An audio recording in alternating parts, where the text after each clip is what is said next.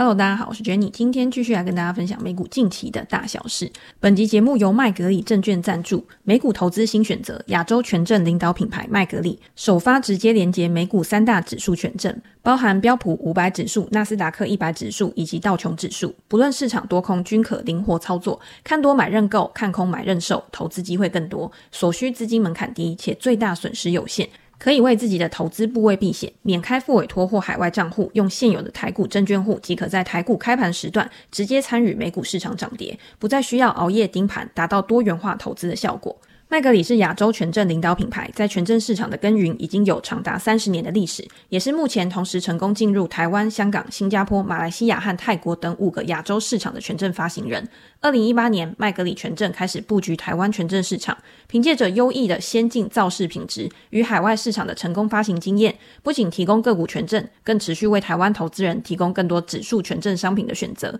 包括已经发行的台湾指数权证、恒生指数权证，以及最新发行的美股指数权证。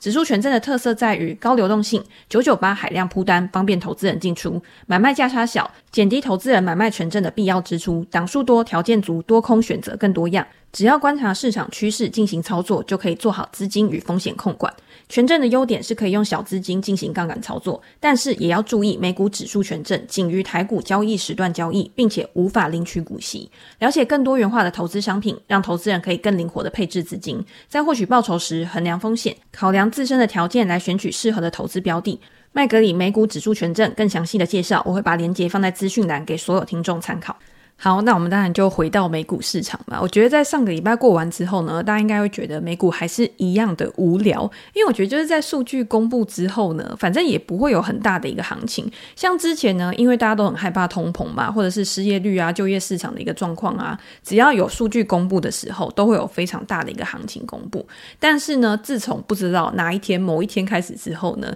美股的行情呢就变得非常的，我觉得就是震荡上下冲洗吧。虽然说整个趋势是没有改变的，但是你也会觉得好像没有办法去找到一个方向。在通膨数据 CPI、PPI 公布之后，市场的行情呢，其实它的波动就是没有像之前一样大。道琼工业指数在上个礼拜整个礼拜下跌了一点二八个 percent。这个跌幅呢是三大指数里面最大的，但是它主要呢，我觉得是受到了迪士尼财报的一个公布。在上个礼拜迪士尼公布财报之后，它的股价在当天大跌了十个 percent 左右吧。另外呢，包括像 Intel 或者是 Nike，也是道琼成分股里面跌幅比较重的公司。我在上个礼拜有在粉丝团或者是我的 Press Play 专栏文章里面都有分享我对迪士尼股价的一个看法。迪士尼的公司或者是它的股价，我觉得对于很多人来说呢，它应该算是一个非常值得长期持有的标的吧。不管你今天你是你的童年呢，都是花在迪士尼，对它就是有一种。特别的憧憬，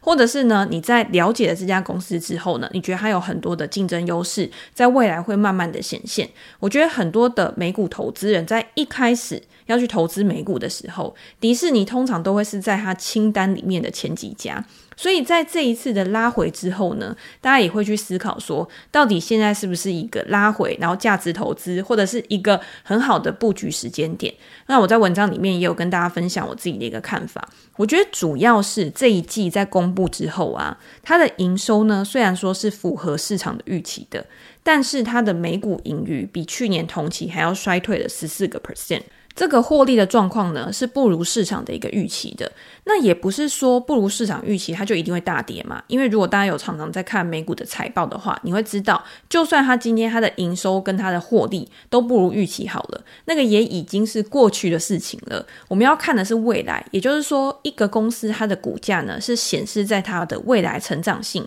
它未来的发展潜力上面。所以呢，在这一次迪士尼，它还是没有提出一个。我觉得让市场的投资人有想象的空间，有一些意外的惊喜的地方，才会造成股价的一个重挫，导致没有一个催化剂去激励股价的一个上涨嘛。那到底是什么原因呢？我在这边也可以再跟大家分享一下我自己的小小的一个看法，或者是我在。网络上的新闻媒体报道，或者是一些财报分析，它里面有写到的一些重点。第一个当然就是串流媒体的业务嘛，我觉得这个是自疫情以来呢，大家都非常关注的一块。尤其是像之前 Netflix 它公布财报之后呢，其实没有大家想的那么差。大家对于迪士尼一定也是会比较有期待的。那串流媒体业务在这一次呢，在删减成本之下，当然是缩小了亏损，再加上涨价的一个关系呢，公司的管理层是说没有流失很多的客户，而且呢，他们稳住了营收，在直接面对消费者这一块，包含串流媒体业务的这一块啊，它成长了十二个 percent，达到五十五亿美元的一个营收。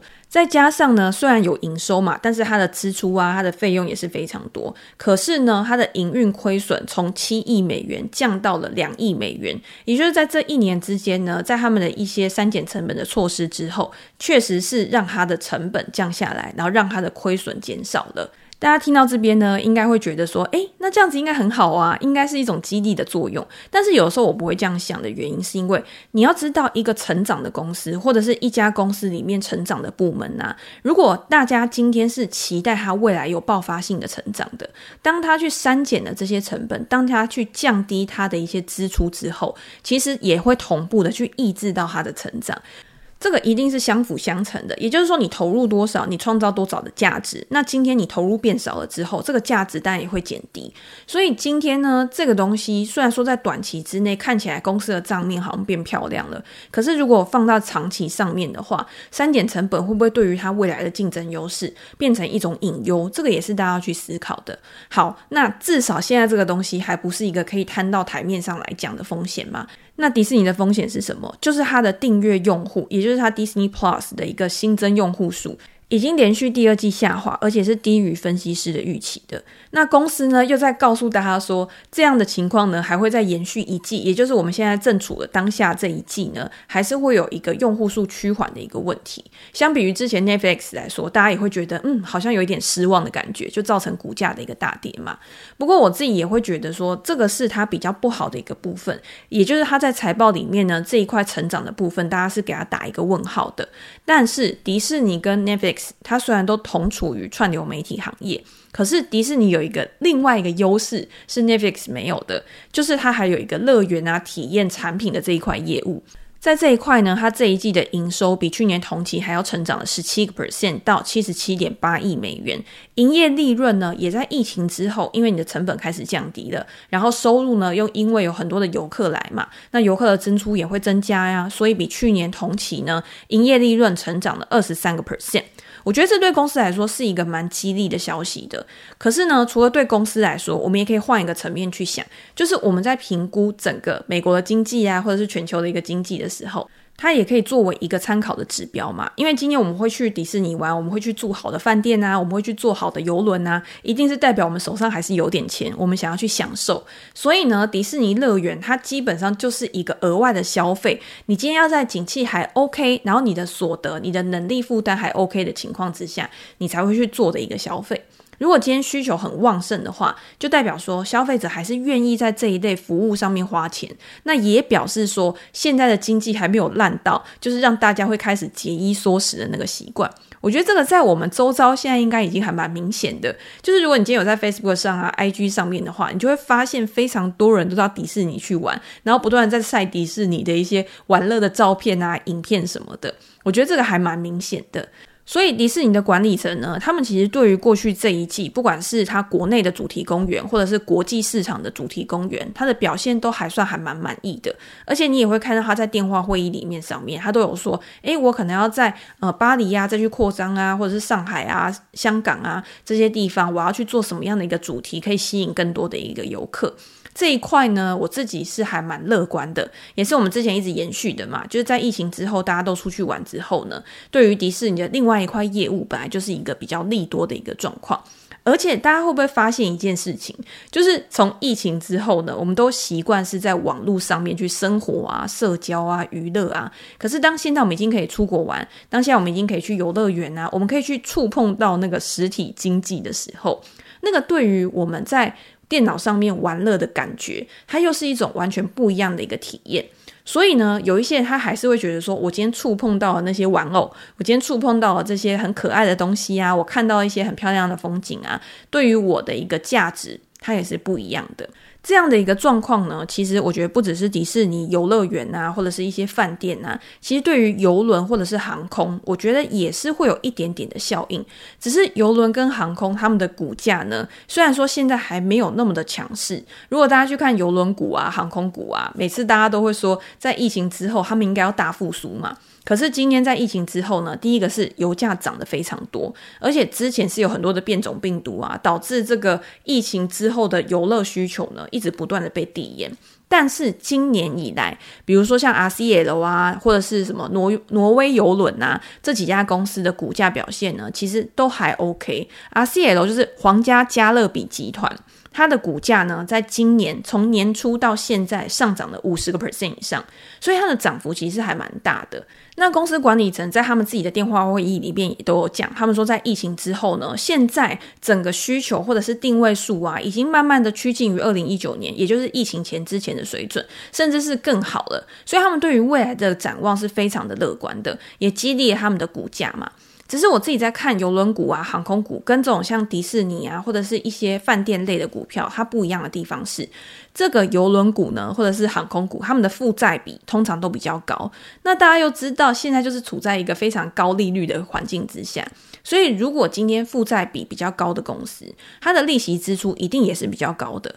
那在你利息支出比较高的一个情况之下，你又必须要因为需求的成长去做一些资本支出。那对于他们的财务状况，可能也会比较压抑。这个我觉得也是去压抑他们股价很重要的一个因素。那如果你今天把时间看长一点，或许有一些人会认为说，他觉得复苏的这个需求。对于整个产业啊、公司啊造成的一个利多的一个好处，或许还是可以去抵消，就是这些财务压力带来的一些负面效果。那在这样子的一个情况之下呢，或许他们就是未来的一个投资机会。我觉得就是从迪士尼的一个财报，或者是整个市场的一个氛围啊，整个景气经济的一个状况，你可以去找到现在市场上面哪一些公司呢，它还是处在一个比较低估的一个阶段，去评估说它到底有没有投资的一个价值。那我当然也不是跟大家讲说邮轮股或航空空股就是一定好，其实你会看到现在啊，整体来看，我觉得科技股还是比较偏强的，可能是在市场预期说未来的利率会趋缓啊，甚至年底会开始降息的一个情况之下，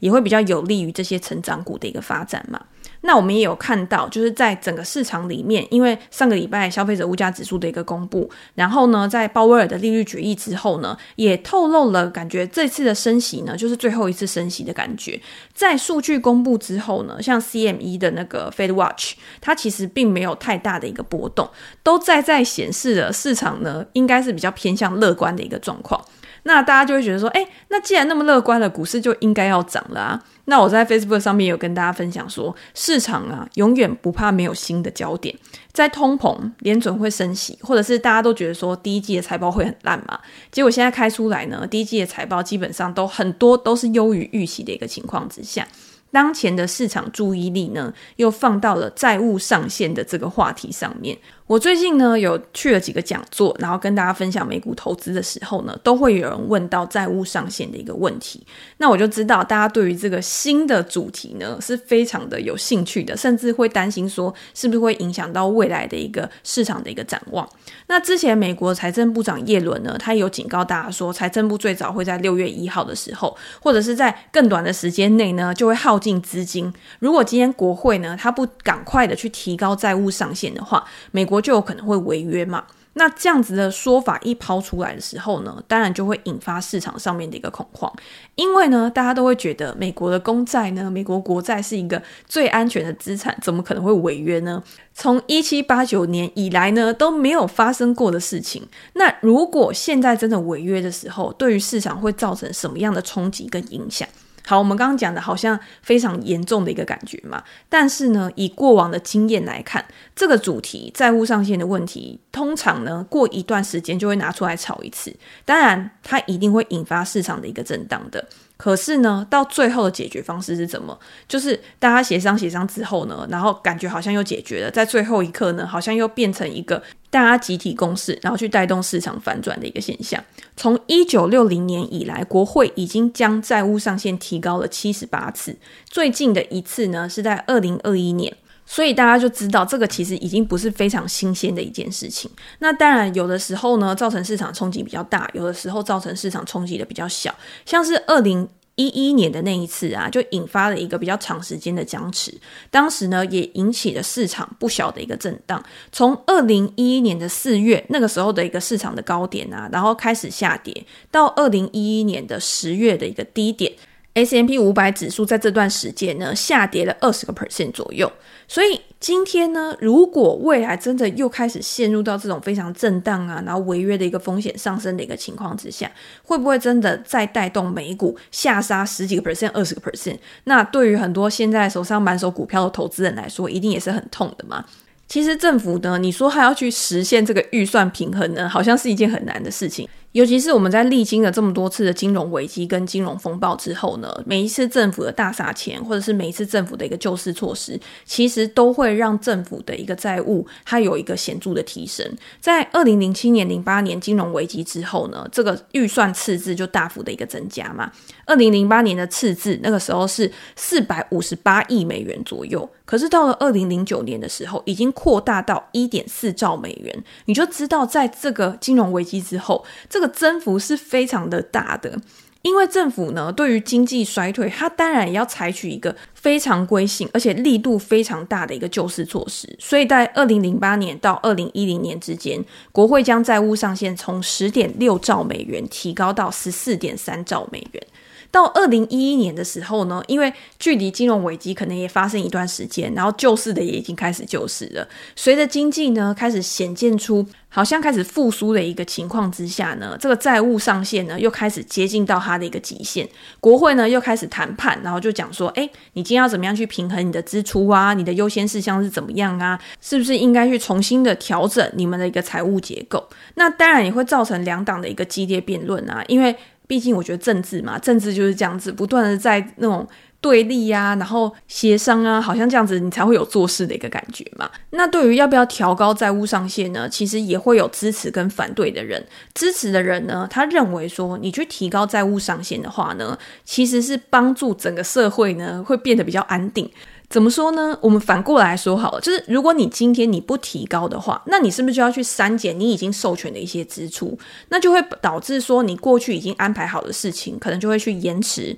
或者是你今天呢，可能有一些社会保障啊、医疗保险的一些支出、政府的雇员的支出，你都没有办法去支付的时候，那这样子当然会导致整个社会的一个动荡，甚至会去影响到资本市场的一个表现嘛。所以呢，今天你就是应该要去提高财政上限，去解决这个问题，然后。让整个经济社会呢可以继续的去运作下去。可是反对的人他就会认为说，那你每次都用同一招的话，那这样子债务不是一直无限的去扩张了？到最后呢，就是演变成一种恶性的循环嘛。你今天你不断的增加债务，其实也会让整个金融市场变得非常的一个脆弱。所以呢，应该去限制联邦政府的一个支出，然后不要让它再继续的去累积它的一个债务了。总之呢，在当时其实也是呃谈判的非常的一个热烈嘛，然后就造成整个市场非常的恐慌，不知道到底最后结局是什么。结果到了最后呢，还是妥协，在资金要耗尽的前一两天呢，然后去提高了这个上限。可是呢，应该也不会有人想要看到这样的一个状况重新的再重演一次嘛。那那个时间点呢，或者是那一段期间，资本市场是怎么样去反应的？当时的大型股呢，我们刚刚有讲嘛，以 S M P 五百指数来说，大概就是下跌了二十个 percent。可是大型股在那个时候还算比较有撑的哦，它的表现是好于小型股的。如果我们今天去看罗素两千指数，罗素两千指数就是那种中小型的股票嘛，当时是下跌了快要三十个 percent，二十九点多 percent。另外呢，如果我们是看成长股跟价值股的话，以科技股为主的纳斯达克指数表现反而还好一点点，它从高点下跌呢，大概是十六个 percent 左右。价值股当时表现的比较不好呢，应该是因为金融股的关系，因为当时受到最大的冲击的就是金融相关的一个类股嘛，包括区域性银行啊、金融啊、保险啊这一类的股票，它的一个股价呢下跌的幅度非常大。那如果你去看其他比较防御类型的，比如说像公用事业啊这一类的，它其实在那一段时间呢，就算是比较有成的。所以还是跟当时的事件或者是当时的一个环境会有比较大的一个关系。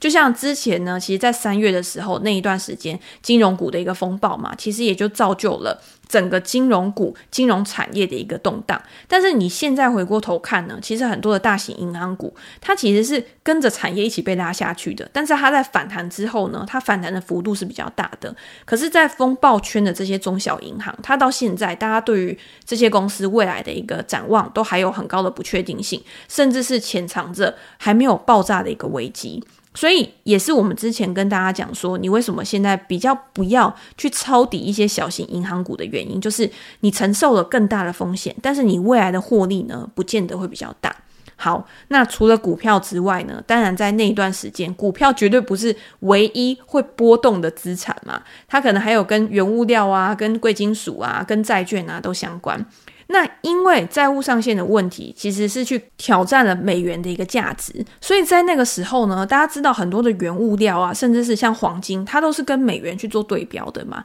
在那一段时间呢，黄金的价格从二零一一年的七月到二零一一年的八月底左右，上涨了超过二十个 percent，所以在那段时间它的表现是比较好的，甚至是优于大盘啊，优于其他的一个资产。另外呢，债券的部分，大家都会觉得说，诶，那债务违约的这个问题，债券它就是处在这个风暴的中心啊，那大家应该都不想要去买债券的嘛，所以他也会预期说债券的价格会下跌，或者是债券会有很大的一个震荡。可是如果你去观察在当时的一个情况的话，债券殖利率反而是开始下跌，然后呢，造成债券价格的一个上升。当时在危机发生之前，十年期的公债殖利率就已经开始下跌反应了，从二月呢，一直持续的下跌到十月。那另外像什么短天期的、啊、两年期的、啊，或者是三十年期的债券，它的殖利率呢，也都是呈现同向的一个表现。那你要怎么样去解释这样的一个情况呢？可能是在这种危机发生的时候，大家还是认为说债券它还是一种避险的商品吧，所以资金流入的时候还是去压低的一个债券殖利率的一个表现。中观以上呢，大家就知道。债务上限这件事情呢，对于市场一定是有冲击的，但是它的影响呢，可能就是几个月的时间，又或者是呢，你今天即便你什么都不做好了，你现在回过头来看，好像对于你的整体投资组合呢，也不会有太大的一个影响，因为到最后呢，基本上几率比较高的，还是大家会去形成一个共识嘛，所以下个礼拜呢，也可以去看拜登，他又要再去找那个。众议院院长凯文麦卡锡嘛，然后看看可不可以有一个比较明确的一个定论，然后去让市场呢真的就是吃下一个定心丸，不要再受到其他的一些外在因素的影响，然后又导致整个市场非常的低迷的一个状况。我其实很认同我看到的一句话，他就说，其实真正的风险啊，不是违约本身。而是他在这一段时间呢，他怎么样去打击或者是去破坏消费者、投资人的一个信心？其实大家就知道，在市场上面呢，其实很多的事情啊，你已经确定的事情，你已经知道的事情，对市场都不会造成冲击。通常对市场造成很巨大冲击的啊，都是意料之外的事情。那当市场有非常高的不确定性的时候，当然也会让整个投资人的信心崩溃。那你信心崩溃的时候，你会做出什么样的举动？可能就是去抛售你手上的资资产，那当然就会造成一个连锁效应嘛。所以呢，今天现在看起来，虽然说整个市场呢还没有一个看起来好像面对到非常大的风险，然后恐慌指数开始上升，然后大规模抛售的一个情况，但是呢，未来可能随着时间接近，新闻媒体的一个推波助澜啊，或者是又有谁出来放话啊，讲了什么东西呀、确实是有可能去加大这个恐慌的一个效应的。所以大家自己呢，其实在这个时间点也应该去理性的去面对这个市场。你可以知道说，哦，好，如果今天真的债务上限的问题开始持续的扩大，真的会面临到违约的一个风险的时候，我应该先做好什么样的一个准备？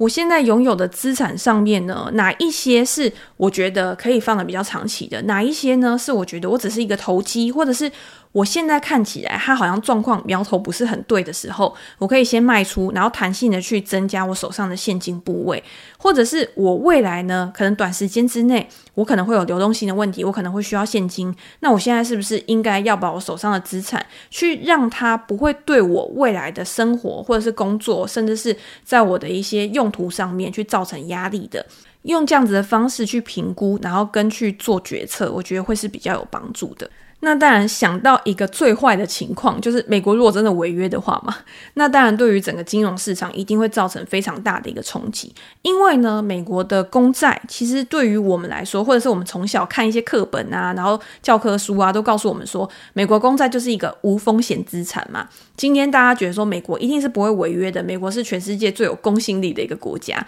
所以呢才会去购买它的一个债券。而且美国的债券呢，其实也是一样，就是你今天它也去支撑了一个美元的需求跟美元的一个价值。像我们刚刚有讲嘛，在当时呢美元的价值开始滑落的时候，其实就是有助于其他跟它对价资产的一个上升，比如说像黄金就是一个。那如果今天美元的价值开始滑落的时候，那是不是也会去影响到其他连带的一个关系？或者是呢，有一些新兴市场因为美元的下跌呢，所以导致他们的一些储备货币的一个价值下降？那有没有可能也会引发一些新兴市场它的一个动荡不安，或者是它的一个国内的一个资本市场会有很大的一个波动？这个也是我们可以去关注的。反正基本上呢，对于这件事情呢、啊，我目前也没有觉得说应该要用这件事情去左右我当前的一个投资组合配置。但是你一定要知道这件事情呢，就是即将会发生的事情嘛，即将会去引导市场，或者是去影响市场的一件事情。在这段时间呢，就是提高一些敏感度，然后对于市场的一个掌握度，跟你自己做好资金配置，然后跟风险控管，我觉得应该还是一样，就是跟之前一样嘛，可以很好的去度过，然后去迎接更好的一个未来，然后崭新的光明的一个世界吧。好，那希望下个礼拜呢，行情真的就如我们所预期的一样。可以关关难过关关过，在震荡中呢，仍然可以维持它既有的趋势，然后慢慢的稳步向上。那这个我觉得就是一个最好的解局了嘛。好，那今天就先跟大家分享到这边。如果大家有任何的问题，或者是想要讨论的主题的话，也欢迎留言给我评价。我们在之后的 podcast 可以再拿出来跟大家做一个分享。那今天就先这样喽，拜拜。